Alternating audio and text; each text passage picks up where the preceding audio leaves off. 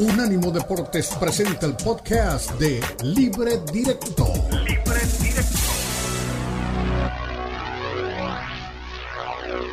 Continúa Libre Directo en Unánimo Deportes.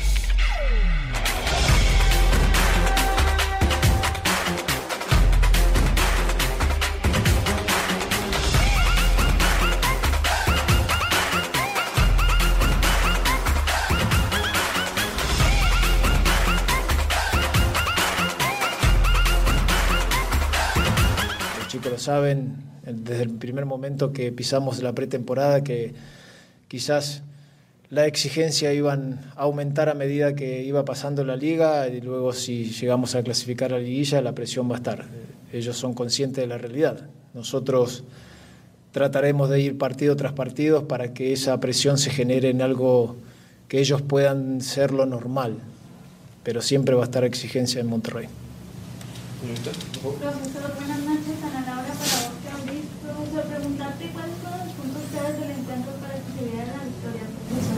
Sí, buenas noches. Yo creo que los chicos entendieron el momento donde justo tenía que pegar. En el momento que nosotros pegamos, eh, cortamos, bueno, si bien el primer gol fue muy tempranero, el segundo donde mejor estaba jugando el rival, nosotros convertimos el segundo gol. Y los espacios que lo habíamos estudiado el rival aparecieron y ahí estuvieron las situaciones de goles nuestras. Eso es algo que los chicos lo entendieron perfecto y creo que pasó por ahí. Por el fondo, por favor. línea eh, de las exigencias que tiene este conjunto, ¿cuál es el aspecto principal que lo caracteriza y qué es lo que se tiene que ir mejorando con el paso de las jornadas? Sí, buenas noches. El protagonismo.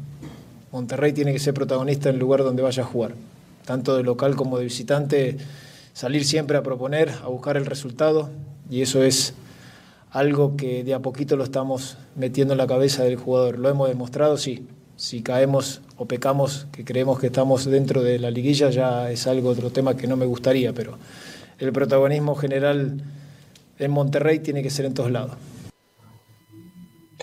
Bueno, sí está claro, el protagonismo de Monterrey en todas partes. Tiene, el Tano la tiene clara, pero va a ver, vamos fecha dos, va bien, ha ganado los dos partidos hay que esperar un poquito más y esperar la liguilla, ¿no? Que la liguilla, es decir, yo, a veces pienso que todo el torneo mexicano es un, es, un sainete, porque el torneo termina no valiendo nada para equipos como Monterrey, como Tigres, como América. Sí, para esos tres equipos. No importa que tengan un gran torneo, si no son campeones pasan a ser un mugre. ¿Sí? Entonces, ¿para qué juegan el torneo? Sí, el, torneo es bueno para Chivas, para Cruz Azul, para Pumas, para todos los demás, porque se anima, suben, bajan, ganan, pierden, pero es decir, a ellos como no los tienen, como no se les pone el nivel de exigencia de que deben ser campeones, entonces lo manejan diferente. Pero a estos tres equipos, ¿cuántas veces el Tano hizo un gran torneo con el América? Perdió en la liguilla y hasta luego, y se fue casi que por la puerta de atrás, cosa que me parece injusta con esos torneos que se disputó. Eh, ¿Sabes qué depende, Ricardo Quique? Yo creo que el torneo pasado, que casi no lo vemos en el fútbol mexicano a comparación de otras ligas, sí se hizo justicia al mejor del torneo, ¿no? Más allá que a lo mejor en la liguilla te pudiste haber quedado o pudiste haber tropezado y, estabas fuera y, bueno, no, no, hubiera habido justicia a todo el torneo que tuviste, pero creo que a América le fue así, no a Tigres, que cuando cierra el torneo tiene por ahí tres o cuatro eh, descalabros seguidos y bueno, se mete a la liguilla, llega a la final y estuvo ahí compitiendo, pero en el caso de América, ahí sí se hizo justicia. Y vaya que ha tenido en el caso de Rayados el calendario apretado, Fernando Ortiz Comenzaron la jornada 1, luego tuvieron un partido amistoso contra River Plate, eh, el cual empataron a uno, después este partido del fin de semana contra Santos y hoy juegan a media semana. Rayados tiene el plantel suficiente para encarar este tipo de, de partidos. Tienes dos, tres, cuatro opciones en cada una de las posiciones del, del campo. Entonces, la verdad que Rayados, si juega similar a lo que vimos contra Santos, al menos ya comienza a verse eso que le pedían a Fernando Ortiz. Un equipo que juegue bien, que proponga, que sea espectacular, si podremos llamarlo de alguna forma, y que realmente enamore a la afición de Rayados, que es muy fiel, pero desde hace rato no le dan un equipo que juegue bien. No que tenga muchos nombres, porque tiene muchísimos, pero un equipo que juegue bien, no se los han dado. Esperemos que ahora con, con Fernando Ortiz por fin, por fin les llegue, porque los resultados se dieron medianamente con Bucetich, pero ese equipo, pues a nadie le, le gustaba cómo jugaba. No le gustaba. Claro. Eh, Enrique, ¿qué, ¿qué tiene que hacer Monterrey para reenamorar la tribuna? ¿Jugar bien solamente? ¿Jugar bien combinado con ganar? Pero eso no es fácil, pues esas cosas ya se dan en cuatro o cinco equipos del planeta si les va muy bien. Eh, hay que buscar al City, al Madrid, al Bayern. Pero, pero, a ver, la afición de Monterrey quiere que el equipo juegue bien y gane. Y que si lo matriculamos en la Premier, le pelee a Liverpool y le pelee al City. Así son los hinchas rayados, ¿no? Sí, sí, la, la afición regia siempre es muy exigente, es muy demandante. Eh, yo creo que para ellos no les basta simplemente que el equipo de Monterrey juegue bien. Es, cuál es el punto por el que va Eli, pero la exigencia de, de, Monterrey es mucho más grande. Ellos realmente están esperanzados de que Monterrey gane ese título, sobre todo por la época en la que está viviendo Tigres, ¿no? El voltear a ver hacia tu rival eh, principal, entonces en el que acá viene de ganar un título y la temporada pasada se quedó a nada. Es posible, pues ahí América obviamente le ganó ese 3-0, ¿no? Al final, pero van dos finales consecutivas y lo que está eh, imponiendo Tigres en Monterrey y pues no solamente en la región, sino también en el fútbol mexicano. Entonces ahora al traer en su primera oportunidad a Fernando Ortiz, después de todo lo que venía con América, de tantos intentos, el plantel tan vasto que tiene y aún así no le alcanza para poder pasar a, a la final y ganarla, creo que la exigencia todavía es mucho más grande y la presión sigue cargando por el lado del Tano. No digo que sea un mal entrenador, pero si la base, los jugadores las tienes y no te está alcanzando para llegar a la exigencia que te, que te impone el club, ahí creo que la, la, interrogante va más por el Tano. ¿Qué es lo que está haciendo o qué es lo que está dejando de hacer para que equipos en los que está no llegue a donde se le exige? A ver, pero, pero yo, yo insisto y retomo la afición de Monterrey entiende que puede haber equipos mejores y yo me imagino que lo sabe, ¿no? Pero no lo no, quiere no, aceptar. No lo ese es el problema. No lo aceptan. es decir, ellos no aceptan que para... América es mejor y que Tigres es mejor. No. Es lo que te iba a decir. De América no lo van a aceptar. Pero que el vecino sea mejor, yo creo que eso sí les debe arder hasta el alma, ¿no? Y sobre todo en Monterrey, en esa gran rivalidad.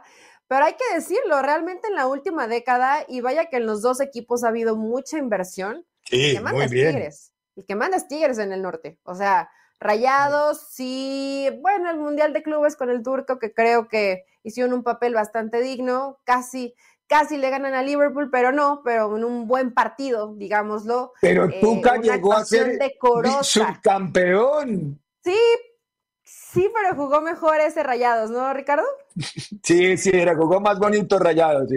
Jugó, jugó más eso, bonito eso Rayados, pero pues sí deben estar ardidones de que diga, mira, ya campeones, Guiñac, 200 goles, la gente lo ama y constantemente están llegando a finales y nosotros somos como el patito feo, esos que te emocionan, te emocionan durante el torneo, no juegan muy bien, llega a la liguilla y el que menos esperas que lo va a sacar, lo termina sacando. El golpe de haber caído ante San Luis no puede meritar a San Luis, pero la diferencia en planteles, por supuesto que te hace, sí, no. te hace pensar que te estás quedando por abajo de tu máximo adversario, que es Tigres.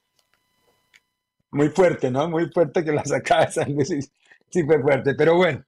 El señor, ah, no, todavía nos queda tiempo. Yo, yo ya tengo, tengo la, la, la frase de, de, de Forni en el oído. Un minuto, y empieza, empieza a meterme miedo con el un, un, minuto, pero todavía no, no, no. Acabo de ver. A ver, ¿qué formación puede usar Monterrey? Ojo que el rival teóricamente livianito, teóricamente livianito. ¿Juegan en dónde? En Monterrey. O sea que no hay drama. Una formación manejable, porque es que este equipo tiene una cantidad de jugadores y puede poner lo que quiere en la cancha. Pero, a ver, tiene arriba a Berterame, tiene arriba al, a Brandon Vázquez, tiene arriba a Canales, tiene a Tecatito. Ya están todos en condición de jugar. Enrique, ¿sabes tú algo sobre eso? ¿O todavía tiene algunos jugadores que están ausentes por el tema de lesiones? pues lo de Canales, ¿no? Creo que es el caso más eh, importante. Eh, si no estoy mal, creo que Canales todavía no regresa.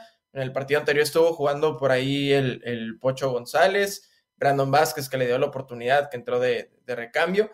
Este, pero aún así creo que no le hace falta mucho todavía a Monterrey, creo que son unas cuantas piezas pero para mí yo creo que va más por el hecho de el nivel que muestren Maxi Mesa y Jordi Cortizo, creo que son dos de las piezas angulares de ese equipo de Monterrey, es verdad. que le dan mucha creatividad y mucha lectura al juego de lo que tiene o de lo que espera tener este, este equipo de Monterrey, y, y pues bueno, crear esas oportunidades para que Berterame, para lo que lo que se espera de Brandon Vázquez, lo que hizo en Cincinnati, que lo pueda replicar aquí también en Monterrey, ¿no? Entonces, para mí los dos más importantes pasa por ahí por Maxi Mesa y Jordi Cortizo, que fueron los que anotaron esos goles en el partido contra Santos.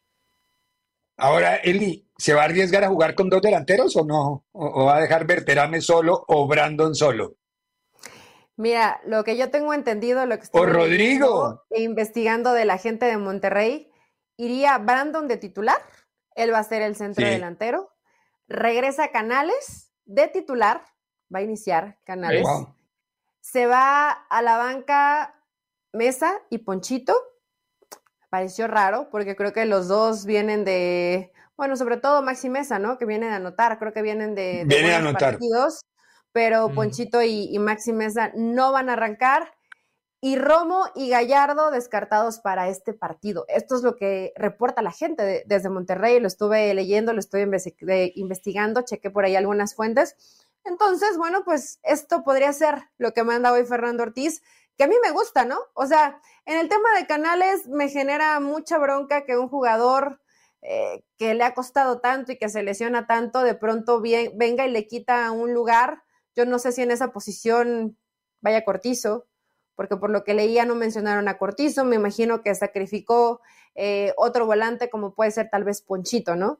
En lugar de, en lugar de sacrificar a Cortizo, que igual viene de hacer un, un muy buen partido. Pero si hay chavos que te vienen funcionando bien, yo sé que son millones de dólares invertidos o euros, pero aún así me, me resisto. Cuando Fernando Ortiz ha tratado de meter a canales con calzador, la cosa se le, se le descompone un poco. Bueno, ojalá. Hoy el partido teóricamente no es complicado, debería ser mucho más manejable, el resultado se debería dar y debería ser 9 de 9. Pero eso pensamos antes de, del partido. Vamos a ver cómo se plantea el partido. Tenemos que ir a la pausa. Barcelona ya va ganando 2 a 1. Yamal a los 6 minutos después de Lewandowski, que había empatado, puso 2 a 1 al equipo del Barcelona en, la, en los cuartos de final de la Copa del Rey en el estadio de en el nuevo San Mamés en territorio bilbaíno. Vamos a la pausa y a la vuelta empezamos a oír reacciones de lo que fue el hace poco terminado partido de Girona contra el Mallorca. En breve continúa Libre Directo en Unánimo Deportes. Unánimo Deportes Radio.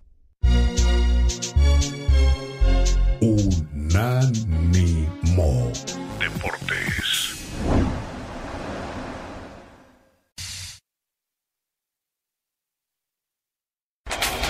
Continúa Libre Directo en Unánimo Deportes.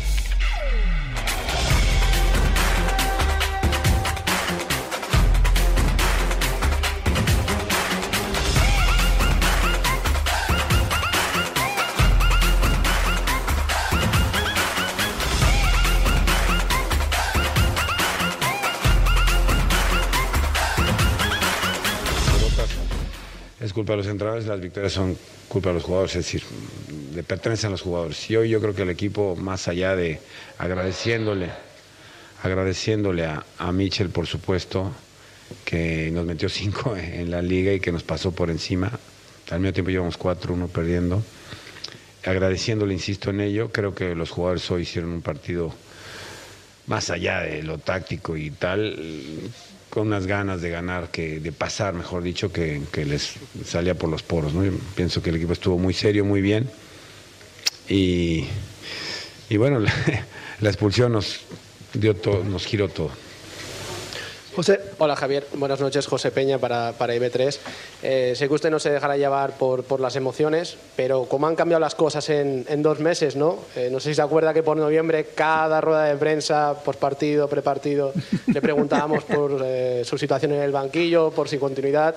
Y dos meses ¿Me preguntabas tú, Carmen? No, yo, yo entre otros. Los demás no. Entre otros. Y dos meses después está usted dando una rueda de prensa después de conseguir un billete para las semifinales. No sé qué se le pasa a usted por la cabeza. Es mi, es mi trabajo, José, bromas aparte, es mi trabajo, vivimos así, digo, vivo mi mujer y yo, y la gente que traje cuando llegamos aquí, sabes que te queda un día menos, e, es así, o sea, eh, la crítica, el, el, eh, la posibilidad real de que te echen está, es latente, es, es muy difícil cuando las cosas no salen bien, tú eres el primero en darte cuenta que, que, no estás caminando y que es muy probable que te, te despidan. Me ha sucedido a lo largo de mi carrera varias veces y, lo sientes. Yo, yo sí, sí he dicho que, que son rachas y, que confío en el equipo y te lo he dicho también y nunca nunca es, evidentemente latente la posibilidad ya te digo de que tenga un día menos es, evidente pero nunca sentía que el equipo me había abandonado es no me salía cuando tú notas que el equipo el vestuario ya duda ya recela, ya no va contigo, creo que es momento de, partir o que te echen. Y, no era el caso, fíjate. Aunque no venían, bueno, ¿cuántos partidos? Diez sin ganar, ¿verdad? El equipo estaba, estaba, estaba, decíamos, ese mano a mano que tuviste, ese que fallaste, ese control, ese que se te fue por debajo, ese que te, se te adelantó en un córner. Eran pequeños detalles que mirándonos a los ojos eh, pudimos corregir y, vamos bien ahora, eh, pero sigue siendo una posición no muy grata en la liga y en la Copa es verdad que nos metemos una semifinal, pero también es verdad que, que, falta ver el rival y esa ida y vuelta y que no va a ser fácil, pero sí tengo que acotar o decir que esta noche se la debíamos a la afición, porque las dos copas del, de este año, del año pasado, todas fueron fuera, fuera, fuera fuimos a Burgos, fuimos a Tenerife, el año pasado nos eliminó la Real en San Sebastián y no nos había tocado nunca un ambiente copero. Y hoy este, pues me da mucho gusto que la gente venga a media semana, merecía un, un día de copa, ¿no? Y, y bueno, se van contentos, sí. Miki, desmuta el micro. Tres jugadores por dentro. I tried to have three players on the inside. With Miguel, that would make it the fourth. Ahí nos han generado mucho peligro, entonces, bueno. But with Blind, they just still managed to create loads of danger. It's my responsibility. And I think in that first half, bueno, está hablando Mitchell, Mitchell también en la conferencia de prensa, pero bueno, yo lo tenía aquí también, lo, te, lo, lo tengo en español, pero bueno, ya mientras cuadramos a Mitchell en español. Él, él, estaba hablando de las diferencias, Mitchell logró hablar de las diferencias que hay del buen equipo que es el Mallorca eh, de los cambios que, lo, que hizo en el equipo y que las sustituciones o ausencias no tuvieron nada que ver en el rendimiento general del equipo. Eh, pero bueno, es decir, de un 3 a 0 a un 3 a 2, la expulsión, hay muchos elementos y termina el Vasco por meterse a una final. Y como le dijo el periodista, hace tres meses lo estábamos preguntando si tenía continuidad y hoy es día está, vamos hablando en una conferencia de prensa para hablar de una semifinal de Copa. Esto es importante. A mí me alegra mucho por el Vasco porque manejan muy bien estos equipos, Eli. Sí, y se veía contento, ¿no? Se, se ve, bueno, contento y cansado, el estrés que te debe de dejar un partido como estos. Jugó 30 minutos sin Railo, el defensa, que bueno, imagínate, y más a la, a la forma en cómo le gusta jugar a Javier Aguirre, pues que te saquen a un defensa sí debe ser angustiante, eh, preocupante, pero bueno, al final sacan ese barco avante. Y tiene razón, ¿no? El periodista que le hace esa pregunta. Han habido cuestionamientos por el proceso de, de Javier Aguirre que más allá que han logrado lo que le pedían, no perder la categoría. Eso ya lo consiguió, ¿no? Eso es especialidad de la casa, podríamos mencionarlo así para, para el Vasco. Pero después de eso, a qué más aspires, a qué compites, cómo te armaron el equipo. De pronto se le han criticado las formas, han sido a veces partidos de un tremendo sufrimiento, pero esto es Javier Aguirre, yo lo llamo un técnico, un gran técnico, pero pica piedra, que le gusta el sufrimiento, que no necesita grandes planteles, sino planteles justos para competir de mejor manera y creo que hoy es, es mérito, ¿no? Y, y al final aunque diga Mitchell que no van en desventaja, pues obviamente que un equipo como Girona, cuando no ocupas a los que habitualmente son titulares, a mi parecer, sí hay desventaja. O sea, si no ocupas siempre lo mejor que tienes para competir, no son planteles que sean tan vastos. Entonces, por ahí puedo jugarle un poco pasada. No vi el partido, me voy a dedicar a verlo más tarde. A ver qué tal. A ver qué tanto sufrió Javier Aguirre. Yo vi el primer tiempo y me pareció espectacular el Mallorca. El segundo tiempo ya no, porque estábamos aquí trabajando y obviamente en esta desconcentración de mire para arriba, mire para abajo, mire para los lados, no, no podemos analizar ni ver la realidad del partido. A veces uno se encuentra con jugadas y ya, pero no, no, no puede sacarle el, jugo al análisis normal del partido.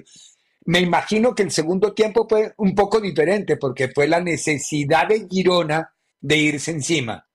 Los goles que van cayendo, cae el primero y luego en el minuto 90 y algo cae el segundo. Le pasó lo mismo que a Benítez ayer. El, descuento ese del gol llegó tarde ya quizá 10 minutos antes hubiera podido torcer la historia. A esa altura ya era muy complicado que torciera la historia. Conteste por mí. A ver. Eh, pero, pero creo que esa es la, radiografía y la dinámica de este partido, Enrique. Sí, la que, eh, pues ese primer tiempo, ¿no? Se vio evidente los errores eh, del Girona que no se ve un equipo trabajado al no contar con, con todo tu plantel, el que te está dando los resultados para estar en la posición en la que ocupas en la liga. Y pues ya en el segundo tiempo, como dice, ¿no? Este, no, no nos tocó analizar la misma forma para poder verlo y, dar un análisis más concreto con eso. Pero creo que con el simple hecho de ver a, el Vasco, pues sí te da esa emoción y sí te, te hace ver la alegría que siente y ese desestrés que venía arrastrando en las últimas, en las últimas jornadas, los partidos recientes, en donde cuando le preguntaban sobre ese tipo de situaciones, yo lo notaba molesto, ¿no? E, ese carácter que tiene el Vasco para poder contestar y que al final ya lo vuelve una ironía, ¿no? Al decir, no, pues tú fuiste el que me preguntaste, no, no hables por los demás. Fuiste tú, cabrón, le digo así, eras tú, cabrón. Sí, entonces al Vasco se ve cuando las muy bien. se ve se ve un equipo bien trabajado, un equipo que a lo mejor no tiene el mayor presupuesto, es lo que mayor le beneficia y lo que saca a relucir el entrenador que Exacto. porque en el momento que tomó el Monterrey, pues no, no tuvo los resultados que se esperaban ni lo que se hablaba del venir de Europa y pues una caja muy grande, un peso muy Demasiado carro y demasiado autódromo. Claro. él, necesita un rally. al Vasco ponle un bocho, no le pongas un Ferrari. Y con eso Exactamente. Exactamente. Ahora sí escuchemos un poco en español de Mitchell. Línea de presión en conducción y ha habido muchas pérdidas. Entonces, en transición nos han hecho mucho daño con el doble punta. Entonces, eh, teníamos que haber trabajado mejor el tema de las transiciones y la capacidad nuestra de, defender con la pelota lejos de nuestra portería. Eh, He buscado tener tres medias puntas o tres jugadores por dentro, junto con Miguel cuatro y, y al final la espalda de Miguel Blin, ahí nos han generado mucho peligro. Entonces, bueno, es una responsabilidad mía y creo que en esa primera parte mm, Mallorca ha sido mejor. Hola Michel, eh, Miquel Agut de RAC1, m'agradaria saber què representa per tu aquesta eliminació, tu que donaves tant valor a la Copa, a fer història, et permetia compaginar dues competicions i anar donant minuts als jugadors. Què representa per, per tu eh, la derrota, que tot just és la segona de la temporada, però què representa per tu a nivell sentimental i de planificació de temporada i si potser el partit fa més evident també la necessitat de reforçar el centre de la defensa o no canvia la teva, la teva opinió sobre això? Hombre, representa que mm, evidentemente somos un equipo que puede perder, hay pocos equipos que pierden cada poco tiempo, cada mucho tiempo. Hay muy pocos equipos en el mundo. Gracias a Dios llevamos nosotros cuatro meses cerca de sin perder.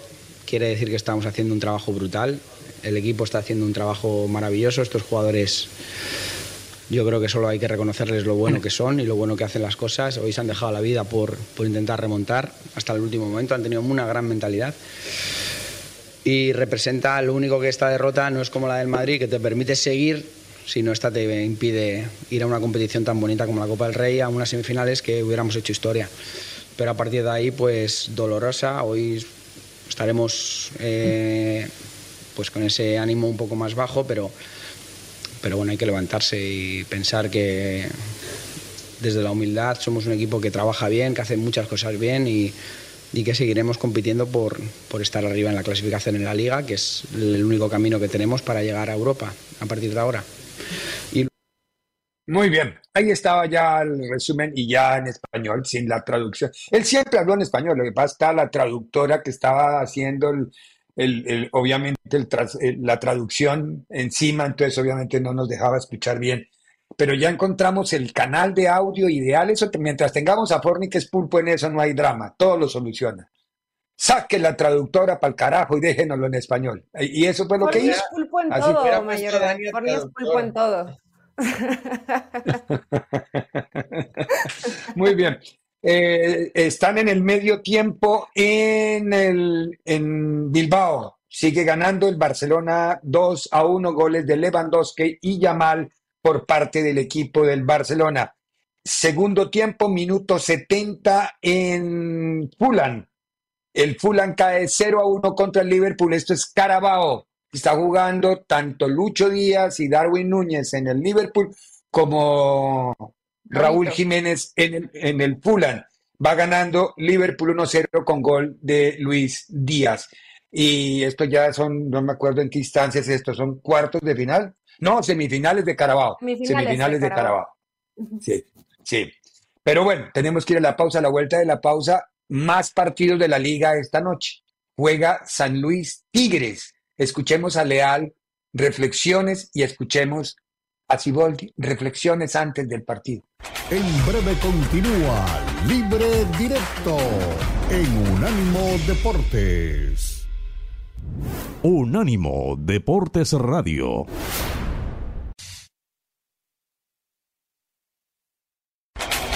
Continúa Libre Directo en Unánimo Deportes.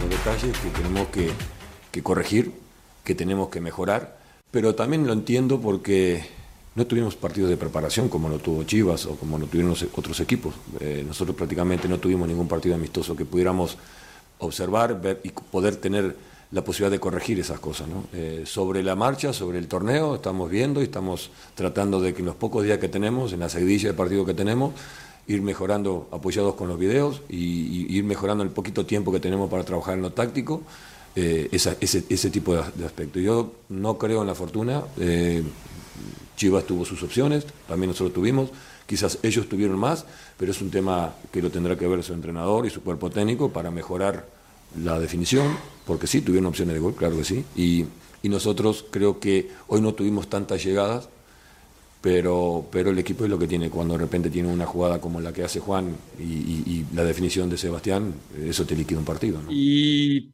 es seguir desarrollando. Seguramente su equipo de la jornada 2 no va a ser el mismo equipo de la jornada 17. Tenemos aún cosas a desarrollar, pero hoy salimos muy contentos por el resultado y por las formas que, que logramos. Juan Carlos Sombra, adelante. Gracias, profesor. Buenas noches, Juan Carlos Zamora de, de TUDN. ¿Qué tan importante era para el Atlético de San Luis este triunfo? Porque en 17 días iban a enfrentar a cuatro equipos que el torneo pasado no lograron vencer, ¿no? Como Pumas, Tigres, Rayados, Chivas. Entonces, ¿qué tan importante era? Y, qué le ha parecido también esta comunión que hay hoy eh, con, con la afición, que parece que, bueno, eh, siguen el romance todavía del torneo pasado, ¿no? Sí, yo hablé aquí desde el primer día que estuve aquí con ustedes en mi colectiva de prensa de presentación, que mi objetivo era hacer la afición de, de San Luis contenta, ¿sabes? Que todas las noches, las tardes, saliendo de lastras, que estuviesen muy contentos con lo que vieron, ah, porque creo que si jugamos bien y la afición sale contenta, muy probablemente salimos con los tres puntos o nos acercamos mucho de eso. Entonces, ah, hacemos las cosas para ellos también, para, para la afición, sabemos de nuestra responsabilidad, de, de las de la energía que, que ponen en nosotros, ¿sabe? De, de, la importancia que tenemos nosotros para ellos. Uh, muchas de las veces tal vez nosotros seamos la única alegría que uno puede tener durante, durante la semana, ¿sabe? Entonces, sabemos de la, de la responsabilidad que es eso y siempre trabajamos enfocados en eso. Muy bien, ahí están los dos técnicos. Me sorprendió lo de Siboldi porque es del mismo organigrama de América, solo que América fue muy vivo Jardín. Jardín le dio más descanso a sus jugadores, los convocó tarde y ahora Siboldi sin querer buscar disculpas encontró una disculpa. No tuvimos pretemporada, no tuvimos partidos de preparación, no tuvimos nada sobre la marcha estamos haciendo y entiendo el por qué se ve un montón de buenos jugadores, pero no se ve un equipo en Tigres. Eh, hay una diferencia con este San Luis que seguramente, cuidado, eh, juegan hoy en San Luis, o sea, juegan en el Lastras. Cuidado, le pasa factura a San Luis a Tigres porque está jugando bien San Luis y Tigres ha ganado, pero no ha jugado bien. Yo no sé si piensan ustedes lo mismo que yo. Sí, sí, sí, yo coincido. Eh, San Luis está jugando muy bien. Tuvo dos bajas importantes, que son Dieter y Murillo. Y yo sí pensaba, eh, les va a costar, sobre todo Dieter, te ayudaba a generar fútbol. Y siguen jugando de la misma forma, sigue siendo un equipo reactivo, sigue siendo un equipo directo eh, y que además anda muy fino de cara al gol porque generan poco, pero esas pocas que generan eh, las, las saben aprovechar. El arquero Sánchez, ¿no? Se apellida el arquero de, de sí. San Luis, si no estoy mal, si no estoy mal también eh, salvando varias eh, pelotas importantes. Creo que el equipo que mejor está jugando para el nivel que le hemos visto en el arranque del torneo mexicano es San Luis. Después está Tigres, que la verdad el resultado contra Guadalajara fue totalmente injusto. Tigres no jugó bien, no ha arrancado bien el torneo, le cuesta trabajo. Hablábamos de la mejor contratación, que es Bruneta, sí, pero Bruneta no ha terminado de brillar. Y vaya que se ha hecho partícipe en las anotaciones de Tigres, pero todavía no ves ese equipo, porque yo al menos con este poderío ofensivo me lo imaginaba y dije, no, no lo va a parar nadie. Todavía no se ve. Yo creo que ahí sí le falta trabajo, le falta tiempo. Y porque aquí, pues realmente la incorporación es Bruneta. No hay nadie más. O sea, no le, no le sacaron a nadie más y tampoco le agregaron a nadie más. Entonces, no es tan difícil lo que tiene que lograr Siboldi que funciona porque realmente Tigres, más en la liguilla que en el torneo regular, creo que la jugó muy bien. Tendría que, que partir de ahí Siboldi, ¿no? Que tuvieran ese nivel que, que tuvieron en liguilla y tenerlo también en este arranque del torneo mexicano con la incorporación de Bruneta, que estamos hablando de un gran jugador, de lo mejor en cuanto a extranjeros en la liga mexicana. Este, este va a ser un lindo partido. Va a necesitar más que suerte y fortuna y una buena jugada Tigres para ganarla a San Luis. Cuidado con San Luis, es un rival difícil y más en su casa. ¿Qué opina don Enrique Cano? Le veo cara de que asiente cuando habla doña Elizabeth Patiño, o sea que estamos de acuerdo los tres. Pueden estar en desacuerdo, no, no, no, yo no digo. No apaguen el muérgano micrófono. Otra vez. Mira, hay una, eh, con la cuestión de Tigres, ¿no? Para mí no me termina sorprendiendo que Tigres eh, inicie de esta forma el torneo.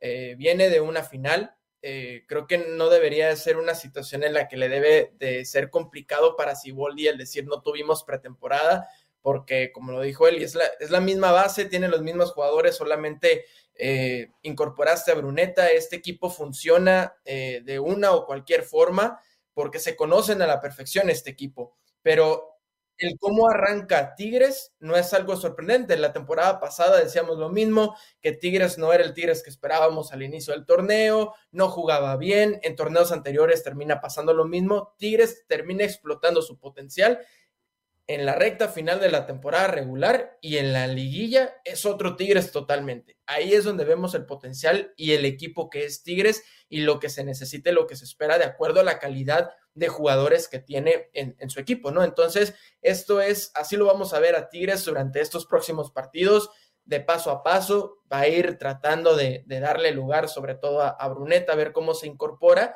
y pues sacando resultados posiblemente de ahí de muy apretados. Veíamos el torneo pasado que terminó perdiendo también con Tijuana. Entonces son partidos que son muy, eh, son muy normales para Tigres, pero llegando a la liguilla es donde se ve este equipo. Ahora, Eli, juguemos al director técnico. ¿A quién sacrificas o qué cambio posicional tienes? Porque a mí no me gusta, no me ha gustado el Bruneta de las dos primeras fechas, pero es que Siboldi lo tira contra la banda izquierda. Y Bruneta era detrás de Preciado como debería ser detrás de Giñac o del que esté ahí en ese momento. Es decir, está jugando en una posición que no es la de él y aún así metió el centro del gol. Pero debe Siboldi tratar de explotar a Bruneta en donde mejor luce Bruneta o en el capricho del técnico de tirarlo a la banda. Yo creo que debe de sacrificar alguno de los volantes que no van por fuera porque están Gorriarán, Córdoba y Bruneta. Para mí es mucha gente que se siente más cómoda por dentro, no por fuera. El único que le gusta ir por fuera y que se ve mejor es Laines. Entonces, para mí tiene que prescindir de alguno de estos tres. Laines, Córdoba y Quiñones pueden jugar por fuera. Es decir, tiene un, es que Eh, tiene un equipazo. Sí, tiene, no, tiene, tiene muy buen equipo. Aún así, a mi Córdoba a veces me gusta más por interior que por fuera, pero tiene razón, también tiene buenas características por fuera Córdoba. Entonces, es que tendría que decidir si Boldi entre Gorriarán y Bruneta. O sea, para mí esa es la ecuación, ¿no? Alguno de los dos. Porque eh, el- al poner o a tirar a Bruneta por izquierda, para mí es un juego, ni siquiera se le ve cómodo. Inclusive, bueno, ya hay que hacer un acuerdo. seguimiento, si es que utiliza ese mismo parado táctico. Por momentos hasta se estorban porque van a la misma zona. Fíjense lo que, lo que hace Bruneta y, y Gorrearán normal, porque son jugadores que están acostumbrados a esa función y lo quiere hacer encajar de una u otra forma. Siboldi a mí no me ha gustado y está sacrificando el potencial de los dos, porque ni brilla Gorrearán ni brilla Bruneta. Entonces, Y esa eh, fue hay que ver al si inicio, ¿no? Cuando, cuando lo y a la altura, alguna que altura del torneo se "Oye, decide por, por alguno. Claro. ¿Qué, qué decías, Enrique? Que era una de las interrogantes que se decía, ¿no? Cuando llegó Bruneta, ¿dónde lo van a acomodar? Y escuchaba y yo decía, no, es que sí van a poder jugar juntos, eh, tienen mucho potencial de alguna u otra forma y se está viendo que no. Se está viendo que sí, como dice él, y se estorban al final de cuentas y sí se ve que no tiene lugar Bruneta en este equipo a lo que venía presentando, ¿no? Tigres. ¿Qué debería hacer entonces? Porque ya volvió Quiñones y Quiñones del rato que entró demostró que volvió a tener nivel. Pero muy bien. Va a jugar Quiñones por la derecha porque es muy buen socio de Aquino. Se entiende muy bien con Aquino, Quiñones. Entonces yo no creo que cambie mucho de perfil. Entonces Quiñones, Bruneta en el centro y Córdoba debe ser el que va a la izquierda y de punta y de punta Guiñac. Y detrás que ponga lo que quiera. Poner a, ver, Gorriarán partiendo con, Inamovible. con- con- Pizarro, Samir, Angulo, Aquino y Carioca. sí. Y. Carioca con Gorriarán. Que juegue Carioca con Gorriarán. Por derecha, Quiñones. Por el centro, Bruneta. Por izquierda, Córdoba y de punta, Guiñac. Me quedó alguien por fuera, sí, se queda Bigón por fuera, se queda. Pero ahí podría encajar Gorriarán partiendo, se queda Laines por fuera, pero son, es normal. Pero para mí ese es el equipo que yo armaría ese equipo. No sé si, pero bueno. Fíjate, yo usaría Carioca con Córdoba, eh, delante de ellos Bruneta, por derecha Quiñones, por izquierda Córdoba y en punta No, pero me va a poner dos veces a Córdoba, porque Córdoba me lo puso al lado de. de- Ah, sí, de- es cierto, de- sí, es de- cierto. Eh, ok. No, pues por izquierda pondría mellizo. para igual tener profundidad por ese sector, ¿no? Que no todo sea por el centro. Está bien. Bueno, tenemos que ir a la pausa. Espérate, actualizamos resultados. Don, don Forni, no me acelere más de la cuenta. Va a actualizar todos los resultados que dan en este momento. Ya le empató el Athletic Club al Barcelona. Está 2 a 2 ese partido. Terminó Mallorca ganando 3-2 al Girona. Ya le empató el Fulham. ¿Quién hizo el gol? Vamos a ver quién hizo el gol. Diop. No, no fue. Pensé que había sido Raúl. No Diop le empató y está 1-1 con Fulham, Liverpool 1-1. Sí, está bien. ¿En qué están? Agregado. Bueno, muy bien. Vamos a ver en qué termina la película. Y hablamos a la vuelta de la pausa del preolímpico de, Con- de Conmebol Solamente un partido se está jugando a esta hora y hay sorpresita. Sorpresita con el que se juega esta hora. Más tarde juega Perú con Argentina a las 6 de la tarde, hora del este de los Estados Unidos. Pausa y regresamos. En breve continúa Libre Directo en Unánimo Deportes. Unánimo Deportes Radio. Escúchanos 24-7 en las plataformas de TuneIn, iHeartRadio y Odyssey. A-U-D-A-C-Y. Odyssey.com.